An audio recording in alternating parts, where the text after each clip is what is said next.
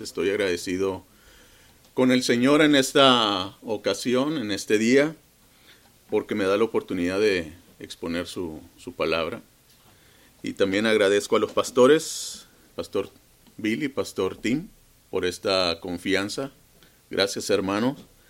Y también pues quiero agradecer porque siempre en mi ministerio he estado, he estado acompañado de mi familia y, y siempre he tenido un gran, gran apoyo de parte de ellos. Gracias a Dios porque están aquí eh, eh, acompañándome también en esta, en esta ocasión tan, pero tan especial.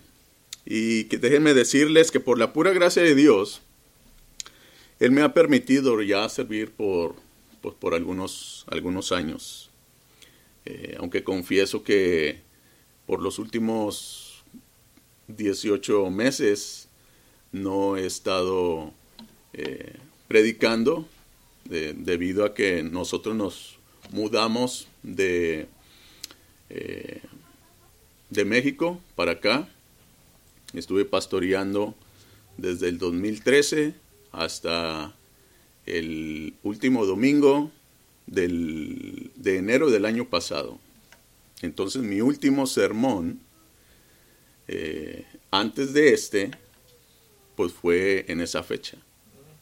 Y bueno, Dios me ha querido tener en una pausa, nos movimos, tuve que presentar mi renuncia en esa amada congregación debido a fuerzas de causa mayor.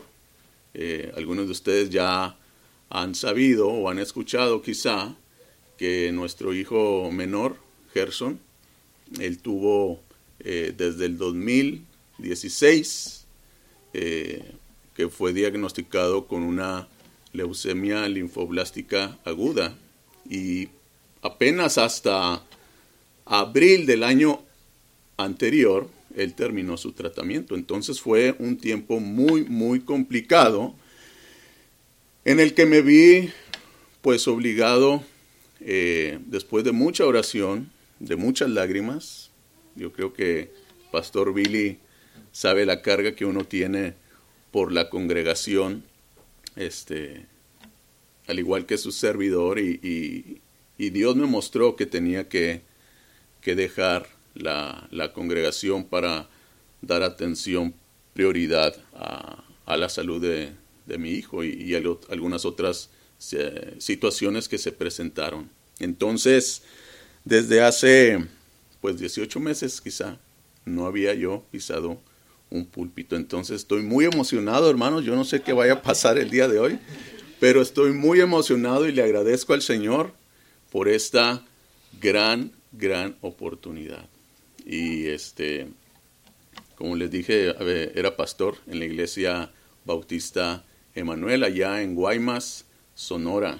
Y es una, congregación que llegamos a amar eh, entrañablemente, todavía eh, tenemos contacto con los hermanos allá, particularmente con la familia de nuestra nuera, Ruth, este, que por cierto les mandamos un saludo, yo no sé si vayan a ver o no el, el, sermón, pero bueno, un saludo para allá toda la, a, los hermanos de aquella eh, iglesia, amada iglesia.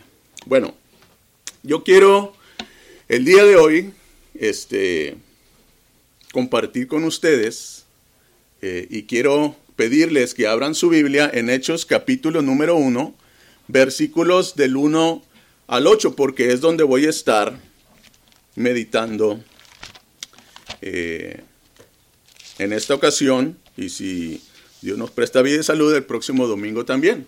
Entonces, Hechos capítulo número 1, versículos del 1 al 8. Y acompáñeme por favor con su, con su vista. Dice, en el primer tratado, oh Teófilo, hablé acerca de todas las cosas que Jesús comenzó a hacer y a enseñar hasta el día en que fue recibido arriba, después de haber dado mandamiento por el Espíritu Santo a los apóstoles que había escogido, a quienes también después de haber padecido, se presentó vivo con muchas pruebas indubitables, apareciéndoseles durante cuarenta días y hablándoles acerca del reino de Dios. Y estando juntos, les mandó que no se fueran de Jerusalén, sino que esperasen la promesa del Padre, la cual les dijo, oísteis de mí. Porque Juan ciertamente bautizó con agua, mas vosotros seréis bautizados con el Espíritu Santo dentro de no muchos días. Entonces los que se habían reunido le preguntaron diciendo, Señor, ¿restaurarás el reino a Israel en este tiempo?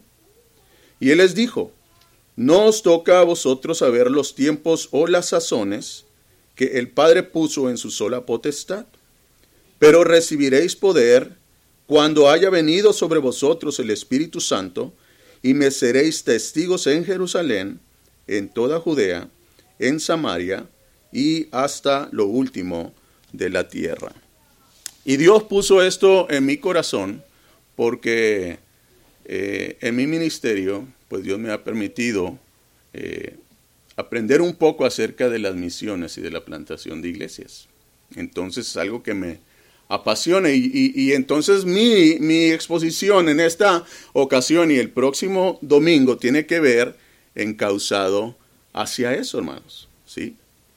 Entonces, yo quiero que nosotros tengamos eh, en mente, si yo pudiera resumir la enseñanza que contienen estos versículos, la enseñanza, no, no tanto el mensaje que yo voy a traer, sino la enseñanza que contienen estos versos, estos versículos que acabamos de leer, es acerca de las obras de nuestro Señor Jesucristo y lo que la iglesia comenzó a hacer en el poder de su espíritu. Y estas obras están narradas en dos tomos. Ahorita lo voy a, lo voy a explicar. Este, pero hablando acerca de el mensaje que yo quisiera transmitir a ustedes es, es que la iglesia, hermanos, para poder llevar el evangelio, y nosotros lo hemos narrado en el libro de los Hechos, hasta lo último de la tierra que en aquel entonces se conocía como Roma, porque hasta allá llegó Pablo con la intención de ir hasta España, el rincón más lejos en aquel mundo, este, en el tiempo bíblico, era de que la iglesia usó tres elementos que son indispensables. La escritura, el espíritu y el evangelismo. Y esos son los tres puntos sencillos que yo quiero que nosotros veamos en esta ocasión. Yo no sé si vaya a terminar el día de hoy, pero bueno, tengo el siguiente domingo. Entonces tenga en mente esto. Son tres palabras bien sencillas. La escritura, el espíritu y el evangelismo. ¿Sí? Y antes de continuar, déjenme eh, orar para que Dios nos ayude a entender eh, lo que Él enseña en esta porción de la Escritura. Oremos. Señor, gracias porque nos das el privilegio de acercarnos al trono donde tú estás soberanamente reinando, Señor. Y sabemos que este tiempo, tan pero tan especial como es la exposición de tu palabra, lo que tú tienes para tu iglesia, siempre, Señor, va amenazado con un intento del enemigo, Señor, para poder distraer a tu iglesia y que no escuche tu evangelio, que no escuche tu escritura. Por lo cual te pedimos humildemente, Señor, que tú restringas el mal y que, Padre, nos ayudes a estar concentrados en tu palabra para poder escucharla, meditar y aplicarla en nuestros corazones. Para tu gloria, Señor, pedimos esto en Cristo Jesús. Amén. Déjenme establecer, hermanos, una, una base eh, para lo que yo voy a estar desarrollando. ¿sí? Y nada más explicar un poco acerca del contexto de cuándo se escribió el libro de los Hechos, porque esto es algo, algo muy interesante. Yo quiero que ustedes sepan que el libro de los Hechos, esta narración, eh, cubre un periodo de no más de 30 años. O sea, en 30 años, la iglesia que el Señor estableció fue entonces capaz de llevar el Evangelio desde Jerusalén hasta Roma. Ponga atención en esto, hermanos. En un periodo de 30 años, la iglesia entonces llevó el Evangelio, este movimiento que inició con el poder del Espíritu del Señor, utilizando hombres, utilizando testimonio de las mujeres, el ministerio de los apóstoles, otros pastores que se iban levantando, varones que iban saliendo, predicando, es decir, la iglesia del Señor llevó el Evangelio desde Jerusalén hasta lo último de la tierra. Y particularmente el versículo número 8, Lucas entonces eh, establece su, vamos a llamarlo, su bosquejo de cómo él va a desarrollar toda su narración en el libro de los Hechos. Por eso empieza diciendo Jerusalén, Judea, Samaria y hasta lo último de la tierra. Y una manera simple, creo yo, de poder nosotros entender el libro de los hechos, hagan de cuenta que es como, como un pastel, hermanos. Vamos a, imaginarnos que el libro de los hechos es como un pastel con seis pedazos, seis partes principales. Bueno, así Lucas estuvo eh, eh, organizando este material donde nos dice, donde nos este, cuenta cómo en cada etapa, en cada, en cada eh, parte, se fue dando este extendimiento del Evangelio. Entonces tenemos la primera parte que es del capítulo número 1 al capítulo número 6, versículo número 7, si no mal recuerdo, termina diciendo esta sección, y crecía la palabra del Señor y el número de los discípulos se multiplicaba grandemente en Jerusalén.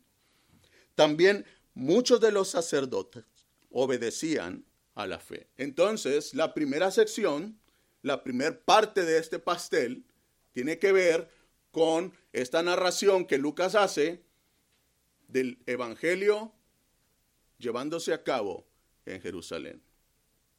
Y luego tenemos la siguiente sección que va desde el capítulo 6, versículo 8, hasta el capítulo, gracias, mi hijo, capítulo número 9, versículo número 31, que incluye en este caso la conversión de, de Pablo. Versículo número 31 termina esta sección con, con, con, palabras muy similares. Entonces las iglesias, ya no solamente la iglesia, sino aquí ya empieza a hablar de, de una pluralidad. Las iglesias tenían paz por toda Judea Galilea y Samaria, y eran edificadas andando en el temor del Señor, y se acrecentaban fortalecidas, ¿qué dice? Por el Espíritu Santo. Acuérdense, segundo elemento bien importante, aparte de la Escritura, es el Espíritu, el Espíritu Santo. Después la tercera sección, que va desde el versículo siguiente, hasta el capítulo número 12, versículo número 24, dice, termina diciendo, pero la palabra del Señor crecía y se multiplicaba. Esto era, ¿recuerdan la conversión entonces de Cornelio? Ya saliendo de Jerusalén, saliendo de, estas regiones, alcanzando a los gentiles, empezando este ministerio eh, fluido de eh, expansión del Evangelio y luego la siguiente sección que abarca hasta el capítulo número 16, versículo número 5. Así que las iglesias eran confirmadas en la ley y aumentaban en número cada día. Y esta sección nosotros encontramos el ministerio de Pablo yendo hacia Antioquía y como Antioquía entonces empezaba de ahí a extenderse y nosotros vemos como si fueran olas expansivas, ¿no? Que se van como si nosotros dejáramos caer una piedra en, un recipiente de agua y, y, el epicentro entonces va acrecentándose cada más, cada vez más. La influencia, en este caso, la expansión, la explosión del Evangelio a través de la iglesia. Capítulo número 19, versículo número 20, frase muy similar. Así crecía y prevalecía poderosamente la palabra del Señor. Pablo ya estaba desarrollando su ministerio en lo que era toda Asia menor que se conocía en aquel entonces. Nosotros encontramos aquí en esta sección otra vez el Evangelio iba dándose, iba extendiéndose, iba, eh, a, llevándose cada vez más y más hasta terminar la última sección, bueno, que termina con el capítulo número, eh, el último capítulo de Hechos, capítulo número 28, versículo número 31, predicando, aquí se está refiriendo a Pablo, predicando el reino de Dios y enseñando acerca del Señor Jesucristo abiertamente y sin impedimento. Pablo estaba entonces encarcelado en Roma. Y toda esta narración, todas estas seis partes en las que Lucas organizó este libro, entonces se, llevaron a cabo en 30 años, hermanos. Es el movimiento más potente, en mi opinión, más efectivo en el cual la iglesia ha llevado a cabo su tarea de extender el reino de Dios. Ahora, y tal vez podamos caer en la tentación de decir, bueno, pero es que en aquel entonces no habían los problemas en los cuales nuestra iglesia en la actualidad se presenta. Y hermanos, esa es una mentira. Déjenme decirle por qué. Le voy a dar varias razones del por qué la cosa no ha cambiado tanto a lo que la iglesia primitiva se enfrentó, a lo que nos hemos enfrentado y lo que nos enfrentamos hasta el día de hoy. ¿Sí? Para empezar, la iglesia del primer siglo se desarrolló o llevó a cabo su misión bajo un imperio que dominaba al pueblo de Israel, a la iglesia. ¿sí? Era, era, el dominio de Roma, hermanos. Y dentro de, sus emperadores, particularmente eh, antes de, del 70, antes de Cristo. Y es más, cuando Juan escribió su libro del Apocalipsis, los conservadores dicen que fue alrededor del año cercano al 100, o sea, casi al final del este, primer siglo. Y emperadores deliberadamente, entonces unos fueron en contra de la iglesia había persecución. nosotros podemos verlo en las epístolas. Como la iglesia, como Pablo inclusive, aquí a finalizar el libro de los, de, los hechos, Pablo estaba encarcelado, hermanos. Pero hubo otros movimientos, hubo otras eh, eh, intenciones de apagar lo que la iglesia estaba haciendo, la influencia entonces que tenía la, eh, la iglesia. No era fácil, no, no, fue sencillo el tener, el, darse esta expansión del reino de Dios en el primer siglo. Ahora, por otro lado, hablando culturalmente, hermanos, era, era completamente una cultura pagana. Aparte de la religiosidad que se llevaba dentro de Jerusalén mediante los líderes, ¿sí? Judíos, los sacerdotes. Hermanos, antes, cuando Jesús dio estas palabras, de Hechos capítulo número uno, habían pasado días de que lo habían crucificado. Entonces había una, una, una oposición de parte de los líderes religiosos al Evangelio. No es, no es cierto que usted encuentre en el libro de los Hechos cómo apartaban a Pedro y a Juan y les querían prohibir. No queremos entonces que estén enseñando más sobre este nombre. Entonces, por una parte estaba la religiosidad. Por otra parte, había una cultura completamente pagana, hermanos donde inclusive los romanos tenían su panteón. Y el panteón que nosotros, bueno, yo no sé en, Dominicana, hermano, si conozcan eh, el mismo significado que nosotros tenemos para panteón en México. Pero el panteón, para los romanos, era un lugar donde se colocaban todos los dioses que ellos tenían. ¿Sí? Entonces imagínense, hermanos.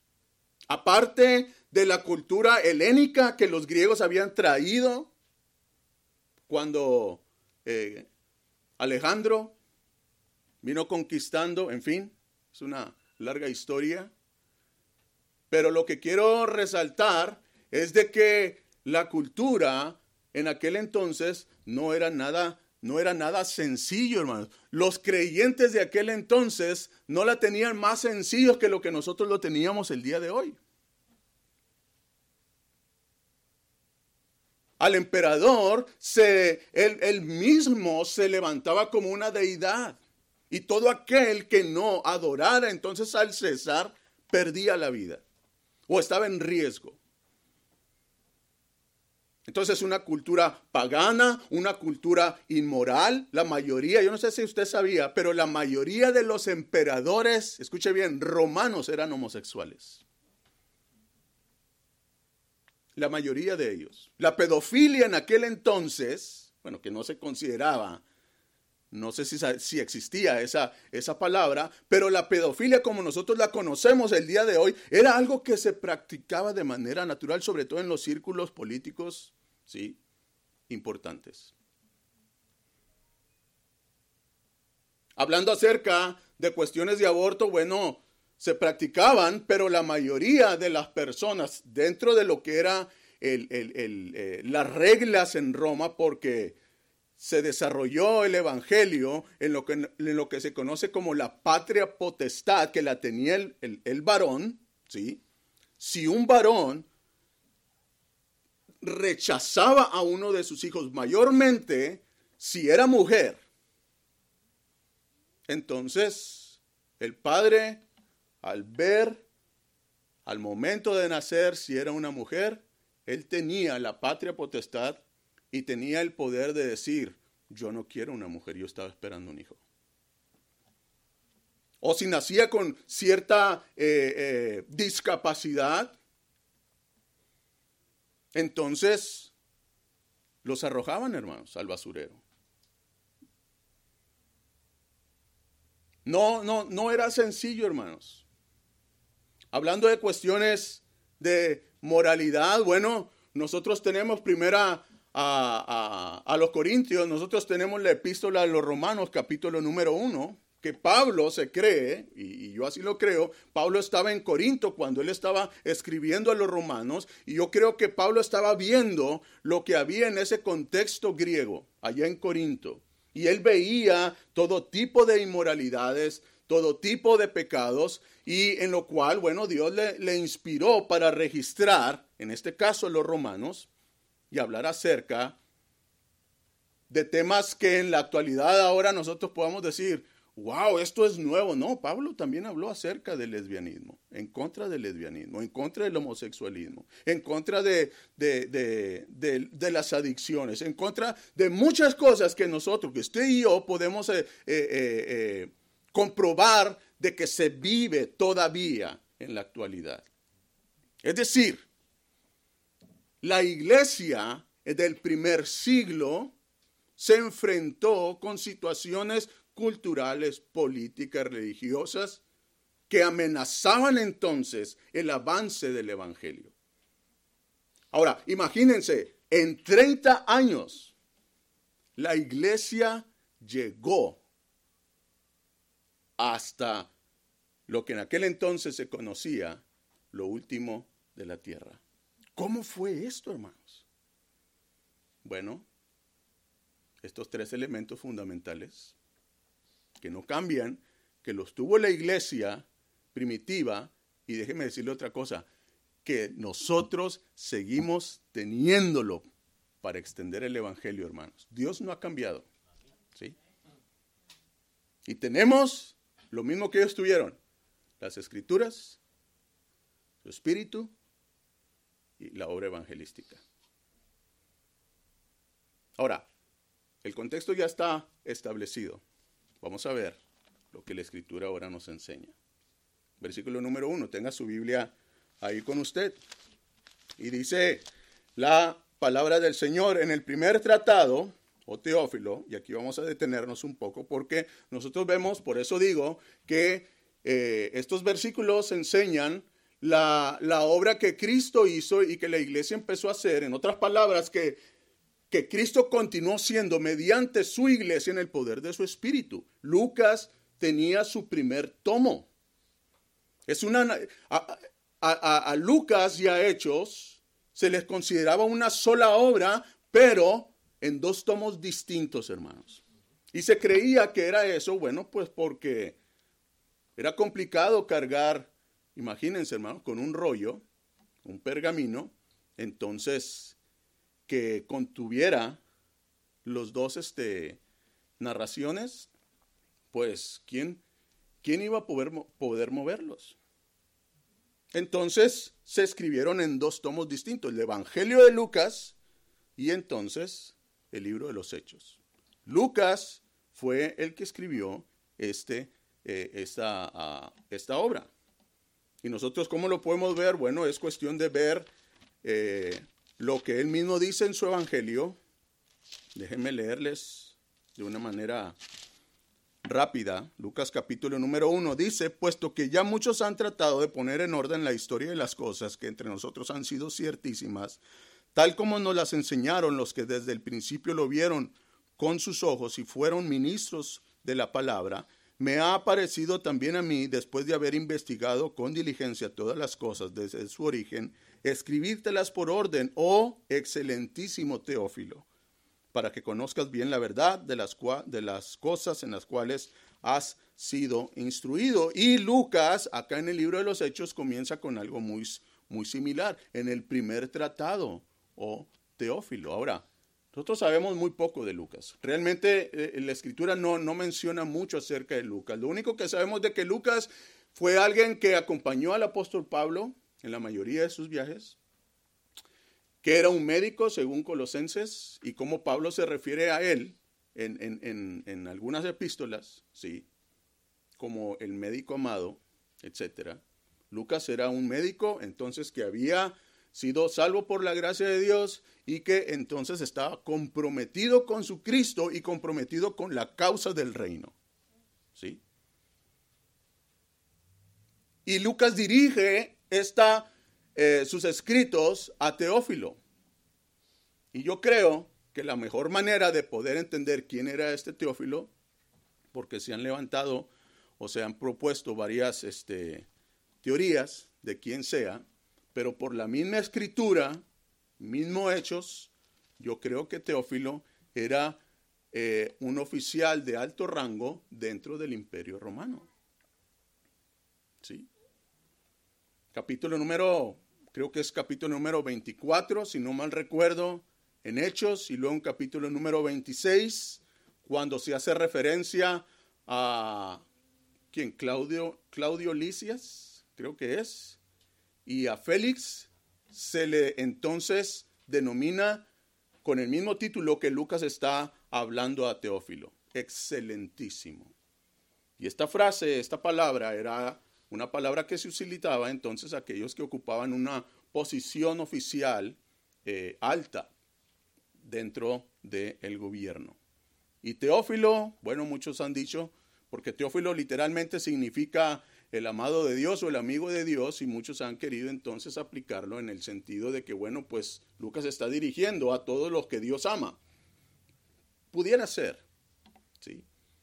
Lo cierto es de que Aquí había un escrito que Lucas estaba eh, dirigiendo tanto en su primer tomo como en su segundo tomo. Y Teófilo entonces había sido instruido en las cosas del Señor. Y vean aquí, entre paréntesis, cómo el Evangelio llegó, hermanos, a toda clase de personas, a toda clase de posiciones sociales, ¿sí? a toda clase de comunidades. Teófilo, un oficial de, de alto rango. Pero nosotros podemos ver cómo inclusive el Evangelio llegaba a, las personas de clase social más bajas, esclavos, eh, prostitutas, en fin, lo que moralmente se pueda catalogar ¿no? como personas o como se les considera muchas de las veces, tristemente, personas eh, de la calidad moral más baja que pueda haber el Evangelio llegando hasta ellos. En este caso, a este oficial romano. Y Lucas quería entonces afirmar la fe de este hombre, compartiéndole no solamente lo que Cristo hizo, sino lo que él continúa haciendo a través de su iglesia. Y muchos creen que Lucas tuvo la intención de escribir a Teófilo para que él pudiera recomendar de que el cristianismo era inofensivo, hermanos, para el gobierno romano. Acuérdense, estaba viendo una, se estaba desatando entonces una presión, ya se eh, experimentaban vestigios de esta presión hacia, hacia el cristianismo. Bueno, muchos dicen, Lucas quizá tuvo este propósito de escribir a Teófilo para que él entonces pudiera pasar la voz acá arriba y decir, no, eh, el cristianismo no es malo. Al contrario, es bueno. Trae beneficios. Entonces, escribe Lucas esta porción, esta narración. Y ahora, yo quiero enfatizar aquí acerca de la escritura, porque estos dos, tomos no es otra cosa más que la escritura, la palabra de Dios, hermano, que vive y permanece para siempre. ¿Sí? Y dice, el primer tratado Teófilo, hablé acerca de todas las cosas que Jesús comenzó a hacer y enseñar. Yo creo firmemente, hermanos, que las escrituras son verdaderas, son fieles. Y hablan, en primer lugar, acerca de Jesús. Sí. Las escrituras son verdaderas, la verdad de Jesús. ¿Y quién fue Jesús? Bueno, aquí Lucas utiliza esta palabra, Jesús hablando acerca, enfatizando acerca de su ¿qué? humanidad ese redentor que no solamente es el redentor, es el salvador de aquellos de, Israel, ¿no? Mateo, imagínense, o, vean, véanlo de esta manera. Cuando Mateo escribió su evangelio, él escribió particularmente al pueblo judío, diciéndole, hey, aquí está el Mesías esperado, el redentor, aquí está el que, el que hablaban las profecías. Tratando entonces de pasar el mensaje del Evangelio para que el pueblo de Israel pudiera depositar su fe en ese Mesías. Bueno, Lucas les habla entonces a los gentiles. No solamente a los judíos, pero a todo mundo.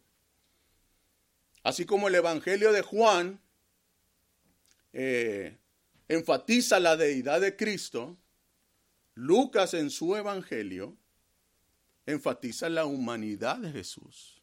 Y yo creo que esto es algo importante que nosotros tenemos que notar, porque cuando Lucas le habla entonces, le escribe a Teófilo, él quiere poner su énfasis particularmente en la humanidad de Cristo y cómo, cómo, Cristo en el poder de su Espíritu Santo llevó a cabo la obra y cómo ahora la iglesia, siguiendo el ejemplo de su maestro, nosotros podemos llevar a cabo la obra que Cristo nos encomendó, empoderados con su Espíritu Santo. Nosotros sabemos, la Escritura dice que a Jesús se le designó el nombre de Jesús. ¿Por qué? ¿Recuerdan?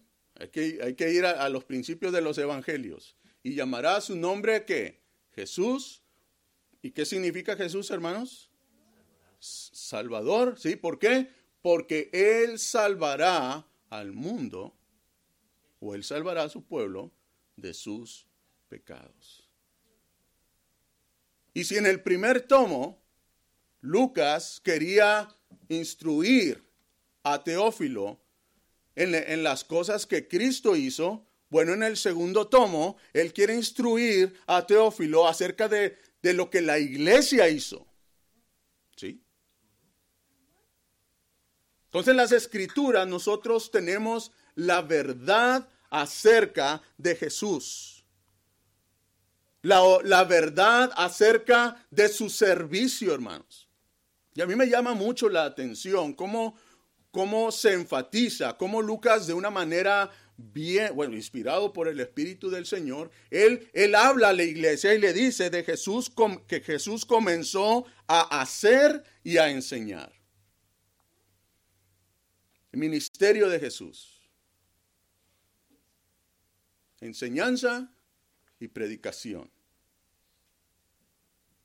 Y yo creo, hermanos, que una de las cosas que nosotros no podemos olvidar acerca de la iglesia, acerca del ministerio que nosotros tenemos que hacer en cuanto a extender el reino de Dios, es la congruencia de vida que debe de existir en la vida de la iglesia. Entre lo que tú predicas y lo que tú practicas. Entre tu ejemplo y tu enseñanza.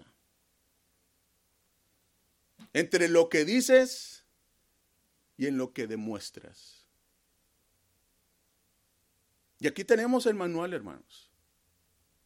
Uno debe de ser congruente en la vida cristiana. Y a mí me llama la atención cómo el Señor Jesús, dice Lucas, comenzó a hacer hasta el día, dice, en que Él fue recibido arriba. Es decir, todo lo que Cristo hizo, todo lo que Él enseñó, mostraba una congruencia desde su principio hasta su final. Y es lo que, lo que usted y yo tenemos que hacer. Ser congruentes. ¿Quién este? Creo que era Mahatma Gandhi. Y no quiero ser, no quiero, eh, eh, no tengo la intención de ser negativo, pero me llama mucho lo que este hombre dijo, este, este líder allá en la India. Dice, yo no tengo problemas con su Cristo, yo tengo problemas con, con los cristianos. ¿Sí? Haciendo referencia a cómo se dice vivir o lo que se predica y entonces lo que se practica. Y hermanos, tenemos que ser congruentes. Y la vida cristiana es una vida práctica. Y, eso abstracto de Dios, la iglesia tiene que encarnarlo y tiene que demostrar entonces al mundo quién es Dios en mi vida. Un gran predicador decía, no me des una definición del cristianismo. Yo lo que necesito es una demostración de lo que es el cristianismo. Y ustedes y yo tenemos este manual en el que podemos volver a la escritura y ver los evangelios y decir, este es mi Salvador, este es el que perdonó mis pecados y mira cómo Cristo ha transformado mi vida. Te lo digo como Él lo dice la escritura, pero, pero mírame a mí. Estaba conversando en el lugar en el que estoy trabajando. Hay, hay este, pues de muchas partes del mundo, hermanos. No se diga, bueno, de allá de la Tierra Santa de México no hay, no hay muchos. Hay alguno que otro. Pero me tocó hablar con una, con una persona que es este, de allá del centro de, de nuestro país, de México.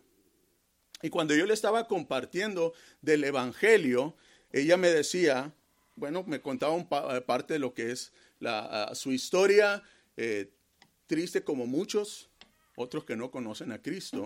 Y yo le decía que, pues por la pura gracia de Dios, pues yo he sido muy feliz con mi esposa. Y, y ella volteaba y me decía, pero nunca le has sido infiel. No, nunca. No te creo, me dice. Es que es, es casi imposible. Digo, pues no está en mí, sino es la gracia de Cristo operando en mi vida matrimonial. Y es lo que uno tiene que demostrar. Yo no me quiero poner de ejemplo de uno mismo, sino les cuento este testimonio de cómo, cómo el mundo percibe a la iglesia, hermanos. Porque esto es algo innegable. ¿no? Ustedes no creen que, que, que los incrédulos no están con los ojos puestos en nosotros. Todo mundo tiene los ojos puestos en los cristianos. ¿Y qué es lo que debe de prevalecer en nuestra vida? Que lo que uno predica debe de practicarlo. La mayoría de las epístolas, ¿no es cierto? El pastor Bill está exponiendo el libro de Efesios y nosotros sabemos de que en esa epístola de, tres, de seis capítulos, los primeros tres tienen que ver con eh, doctrina, ¿no es cierto? Que es, fundamental, es, es, importantísimo, hermanos. ¿Mm?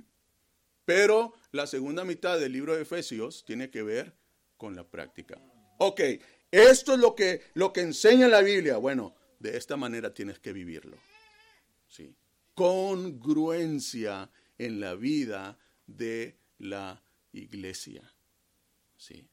Y cuando alguien dentro de la iglesia no quiere andar de acuerdo a como la escritura enseña, bueno, pues por eso estábamos hablando en la clase de escuela dominical, ¿no? Que la disciplina que Dios entonces ejerce al momento no es agradable. Y la iglesia tiene la autoridad bajo eh, nuestro Señor Jesucristo de operar entonces la disciplina con el fin de qué? De guardar el testimonio de Cristo, hermanos, de guardar nuestro testimonio. En fin, congruencia de vida, desde el principio hasta el final. Las escrituras, la escritura es verdad acerca de Jesús, es verdad acerca de su servicio y sigue diciendo después de haber dado mandamiento por el Espíritu Santo a los apóstoles. Y la escritura también es verdad acerca del poder de Cristo. Y ese poder radicaba, claro, Él es Dios. No me malentiende, hermanos. Jesús es Dios. Pero en su humanidad, Él quiso demostrarnos a nosotros cómo es que se debe de vivir en el poder del Espíritu Santo. Él necesitaba al Espíritu del Señor. Bueno, Claro que sí. Es un Dios trino. Pero Él es Dios. Y otra vez, así como Juan quería resaltar en su evangelio lo que era la deidad de Cristo, Lucas en su evangelio, él quiere mostrar entonces la humanidad de Cristo y cómo en la humanidad de Cristo, él en todo su ministerio lo desarrolló bajo la dirección del Espíritu de Dios. Y es un ejemplo, hermanos, para nosotros. Si el mismo Señor Jesucristo se sometió a la dirección del Espíritu de Dios, cuanto más nosotros. Ahí está el ejemplo. Y el poder del Señor radicaba entonces en el poder del Espíritu. Y él todo lo que hacía, lo hacía bajo la guía y el gobierno y la dirección del Espíritu de Dios. Y aquí nos dice que después de haber dado mandamientos por el Espíritu Santo a los apóstoles que había él escogido. Aquí está, cuando se habla acerca de, escogido, está hablando en ese término restringido de los eh, apóstoles. Judas ya no estaba aquí presente estaban los once apóstoles. Y Dios dio instrucciones bien específicas a sus apóstoles. ¿Por qué? Porque era, iban a ser el fundamento para la iglesia. Recuerdan que Efesios habla acerca de que la iglesia está fundada, fundamentada en la doctrina de los quienes, apóstoles y profetas. Bueno, en fin, aquí nosotros vemos cómo el Señor Jesús, cómo la Biblia nos habla acerca de la verdad del poder de Cristo que radica entonces, radicó, no solamente porque Él es Dios, sino porque en todo su ministerio, en toda su vida, Él fue guiado por el Espíritu. Es lo mismo con la iglesia. Acuérdense, el propósito de Lucas de escribir el libro de, de, perdón, de los Hechos es hablar acerca de la obra de Jesús, de lo que él comenzó a hacer, pero también cómo la iglesia realizó su ministerio empoderados entonces por el Espíritu de Dios. Y aquí nos habla entonces Lucas acerca de esto. Dice, a quienes también, versículo 3, después de haber, ¿qué dice? Padecido. Y esta es la, la siguiente verdad que nos hablan las escrituras. La verdad acerca de su sacrificio. Y no contamos con un mensaje más poderoso, hermanos que hablar del sacrificio de nuestro Señor Jesucristo. Cómo las escrituras desde el Antiguo Testamento están hablando y enfatizando y apuntando entonces a la obra que Cristo iba a hacer con el fin de traer salvación a, a su pueblo. Entonces nos habla acerca de la verdad de su sacrificio. Un sacrificio que nosotros entendemos, que nosotros sabemos es sustitutivo. Él murió en lugar nuestro. Él tomó nuestro lugar, la ira que nosotros merecíamos. Entonces, Él tomó esa posición y se puso en medio para que el Padre dejara caer toda su ira. ¿Sí? ¿Y qué dice la Escritura?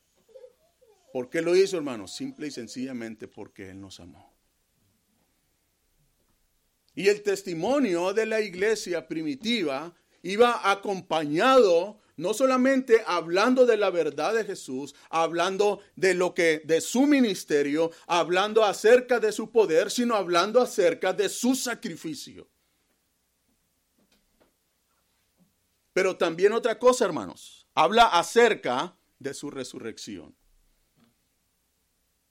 Y el mensaje está incompleto si la iglesia no proclama entonces la resurrección de Cristo. Y claro que el ministerio de Cristo pues habla acerca también de su segunda venida, ¿no es cierto? De todo lo que Cristo es y todo lo que Cristo ha hecho. Pero bueno, sacando, extrayendo este, este punto de, de la escritura, nos habla acerca de su resurrección. Dice, se presentó vivo con muchas pruebas indubitables que no se pueden negar.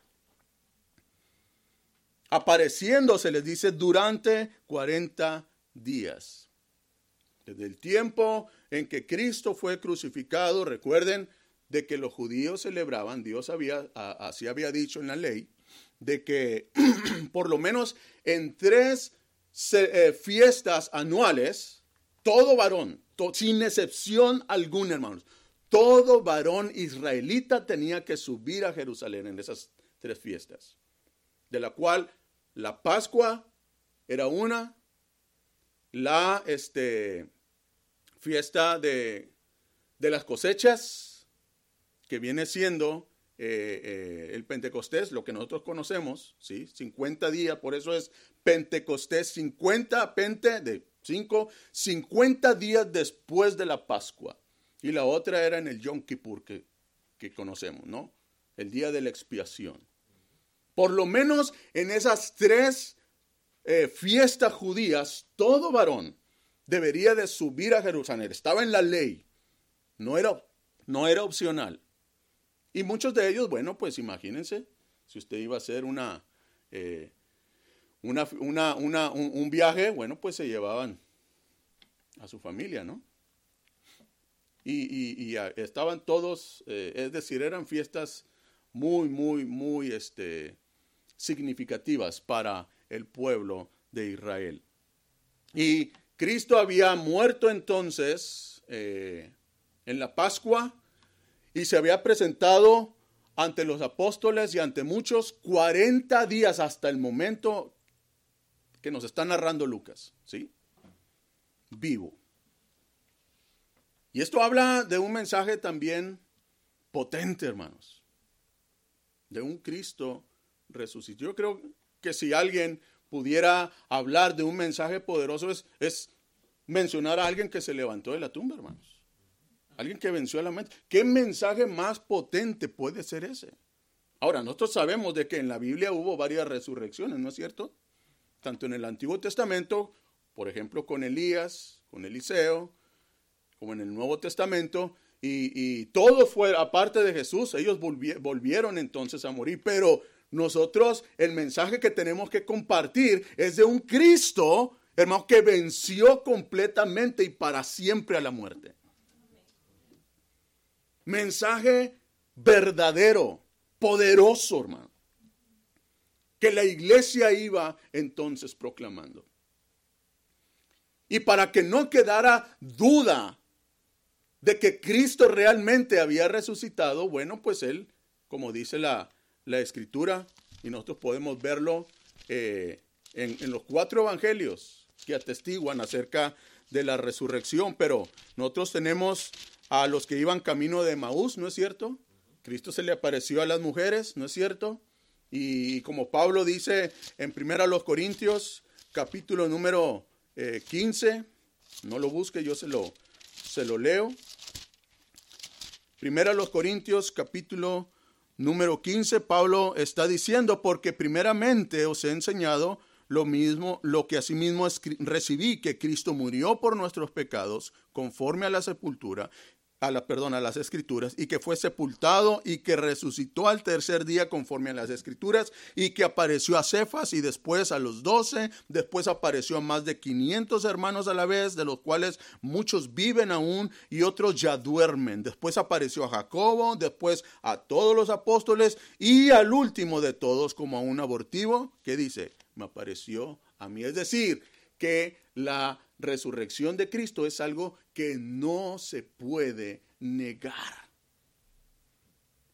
Y ese es el mensaje que la iglesia del primer siglo llevó hasta el, lo último de la tierra y es lo que nosotros tenemos que estar compartiendo también.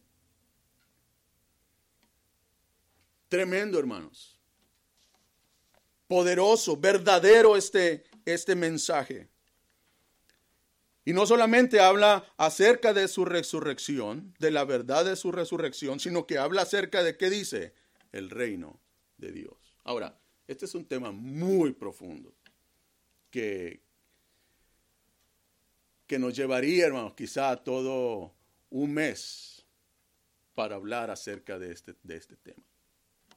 Pero yo quiero tratar de resumirlo de esta manera. El reino de Dios, ¿qué es el reino de Dios? ¿Por qué era tan importante para Jesús hablar acerca del reino de Dios? ¿Sí? El reino de Dios de una manera simple es el gobierno de Dios, ¿sí? Eh, eh, la esfera donde Dios entonces reina. Ahora, yo entiendo, yo sé que la escritura habla del reino de Dios en las escrituras, mayormente en el Nuevo Testamento, en varios contextos. ¿sí? Y aspectos del reino se hablan. En la clase de escuela dominical vimos un texto acerca de Mateo 13, lo que están hablando de las parábolas acerca del reino de Dios. En fin, eh, yo quiero resumir de que el reino de Dios entonces es la esfera donde Él, donde él gobierna. Y en, este, en, la actualidad Él está reinando, hermano. Él, él, es rey de reyes, eso es indudable. ¿sí? Dios siempre ha tenido, y como lo, hemos visto en la, en la escuela dominical, Él tiene el control absoluto de todo. Él es rey de reyes, Él es rey, Él gobierna, Él ha gobernado siempre. Y de una manera eh, eh, invisible, por llamarlo de, de, de, cierta manera, Él está reinando ahorita en nuestros corazones. ¿sí? La iglesia entonces está llevando a cabo, mostrando lo que es el reino de Dios. Y para un judío, para la teología de un judío, de un israelita en el tiempo, en este caso del Evangelio, ellos podían entender acerca del rey, del Mesías que venía y lo que él iba a estar haciendo. Por eso hablo acerca de que el reino de Dios es un tema muy profundo, que no lo, no, no, no, lo voy a, desarrollar, eh, pero que habla entonces acerca de ese gobierno. Y yo, y yo quiero hablar simplemente algunas dos o tres cosas que la escritura enseña. Para entrar al reino de Dios es necesario que, ¿qué le dijo Jesús a Nicodemo? Tienes que nacer de nuevo. El que no naciere de agua y del espíritu no puede que entrar al reino de Dios. Entonces, para que una persona ingrese al reino de Dios, tiene que nacer de nuevo. Ahora, este, nuevo nacimiento lo ejerce Dios mismo, hermanos, por su gracia a través de su espíritu, ¿no es cierto? Y hay, hay dos cosas que Dios utiliza para poder entonces que una persona eh, nazca de nuevo, lo que se conoce como la regeneración. La regeneración no es otra cosa más que la obra del Espíritu Santo en el corazón del pecador, entonces que lo traslada del reino de las tinieblas al reino de su Hijo. ¿Sí? Y Santiago nos habla, capítulo número 1, si no mal recuerdo, dice de la siguiente manera. Él, sí, versículo 18, de su voluntad nos hizo nacer por la palabra de verdad para que seamos primicias de sus criaturas. Y aquí vemos algo bien interesante. Estamos hablando acerca de, de, la escritura, hermanos. Y lo que Dios utiliza para que alguien pueda nacer de nuevo es la colaboración entre su palabra y el poder de su espíritu. Y vean aquí lo, importante. La palabra de Dios conectada, el poder de la palabra de Dios con la obra entonces del Espíritu del Señor. Tito lo dice de esta manera, Tito capítulo número capítulo número 3, si no estoy equivocado.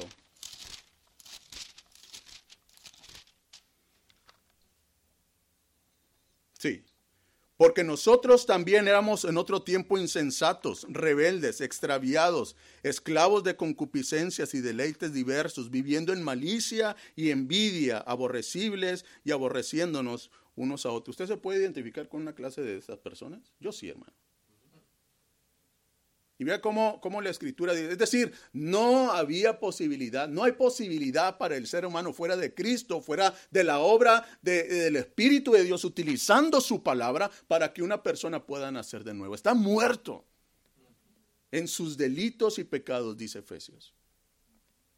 Pero cuando se manifestó la bondad de Dios, dice, nuestro Salvador y su amor para con los hombres nos salvó, no por obras de justicia que nosotros hubiéramos hecho, sino por su misericordia, por el lavamiento de la regeneración y por la renovación en el Espíritu Santo. Entonces, una persona para que pueda entrar al reino de Dios tiene que nacer de nuevo. Y la regeneración en la regeneración hay dos cosas principales que operan para que una persona entre la palabra y la obra del Espíritu. Por eso Jesús le decía a Nicodemo, si tú no nacieres de agua y del Espíritu, no puedes ver el reino de Dios. ¿Qué es lo que Dios utiliza para purificar a su iglesia? ¿Qué dice Efesios capítulo número 5? Es su palabra, hermanos. ¿Cuáles fueron las palabras del Señor Jesús? Juan capítulo número 17. Señor, santifícalos en tu verdad. Tu palabra entonces es verdad. Déjeme decirle una cosa, si usted quiere impactar este mundo con congruencia de vida, hermano, llénese de la palabra de Dios. De veras créame, hermano. Dese más a este maravilloso libro que nos habla de la verdad del Salvador, que nos, nos habla de la verdad, hermanos, de, de, Jesús, que nos hablan de la verdad de su poder, que nos hablan de la verdad de su sacrificio, de su resurrección. En fin, démonos, hermano, cada vez más. Deseamos, como dice Pedro, como niños recién nacidos, la palabra de Dios. ¿Se da cuenta?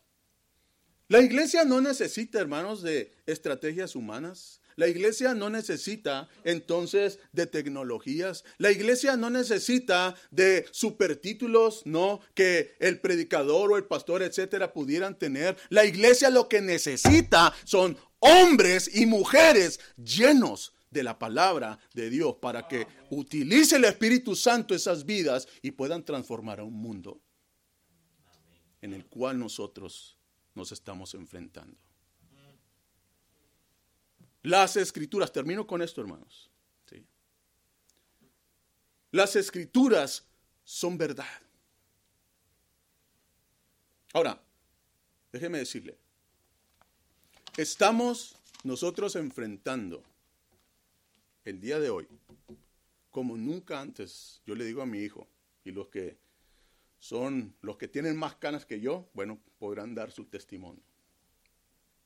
Pero a la fecha yo le digo a mi hijo, yo no había visto un declive tan, pero tan tremendo en lo que es la sociedad. Y el día de hoy, la verdad está siendo atacada. Y no me refiero, hermano, solamente a este a este libro. La verdad en general. El mundo en la actualidad, hay alguien, nosotros sabemos quiénes son esas corrientes que nos hablan la escritura, ¿no? Pero están tratando de imponer de una manera autoritaria el que tú no aceptes la verdad, que tú no aceptes los hechos, que tú no aceptes entonces la evidencia inclusive científica. Ellos te quieren forzar a creer entonces la mentira. Y cuando hablamos de, un, de una tarea espiritual, hermanos, la Biblia no está exenta. ¿Cómo entonces tú puedes combatir en medio de esta comunidad, en medio de esta de este ambiente, de toda esta esfera. Y déjeme decirme, yo no soy profeta ni hijo de profeta, como dijo Amós, ¿no? Pero las cosas se van a poner peor. Sí. Ahora, y cuando hablamos acerca del reino de Dios, el primer bastión que tú tienes es tu familia. Y ahí tú debes de hacer frente y defender y hablar y, continuar y, y, no detenerse, hermano, eh, exponiendo y enseñando y lo que es también importante, ejemplificando lo que es la palabra de Dios. El bastión tuyo no es la escuela, hermanos, no es la universidad, no es entonces los doctores. El primer bastión que tienes es tu familia. Y déjame decirte algo, si tú no estás arraigado, tú estás entonces peligro. Pablo nos ve, Efesios capítulo número 6, y él utiliza, ¿no? La imagen de un soldado. Y Pablo le dice a Timoteo, ¿no es cierto? Sufre penalidades como buen soldado de Jesucristo.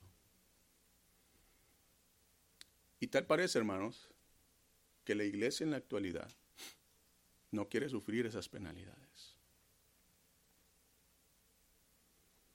Y uno tiene que, si es buen soldado, en aquel entonces, hermano, un soldado luchaba cara a cara, no crean que era de aquí a 500 pies, ¿no? No, no, no. Eran lucha cuerpo a cuerpo, cara a cara. Pablo decía, yo traigo en mi cuerpo las marcas del Señor Jesús. ¿Qué era eso, hermano? No era otra cosa más que, imagínense, a Pablo lo habían dado por muerto allá en Listra golpeado, etcétera. Pablo podía mostrar en su cuerpo lo que era entonces contender por Cristo, lo que era contender por su reino, lo que era llevar el evangelio, no importando lo que él pudiera experimentar. Es lo mismo que se demanda para la iglesia de hoy. Tenemos la escritura. Esto es verdad. Aprendámonos arraiguémonos, practiquémosla en humildad y en dependencia. La próxima semana vamos a estar viendo, espero en Dios, los últimos dos puntos. Oremos, hermanos. Amado Señor, tu palabra es verdad. No necesitamos otra cosa, Padre. Tú nos hablas a través de tu escritura. Y tú querías fortalecer la vida de Teófilo, que se arraigara en estas verdades, Señor, de Jesús, de tu reino, de tu sacrificio, tu resurrección, en fin. Padre,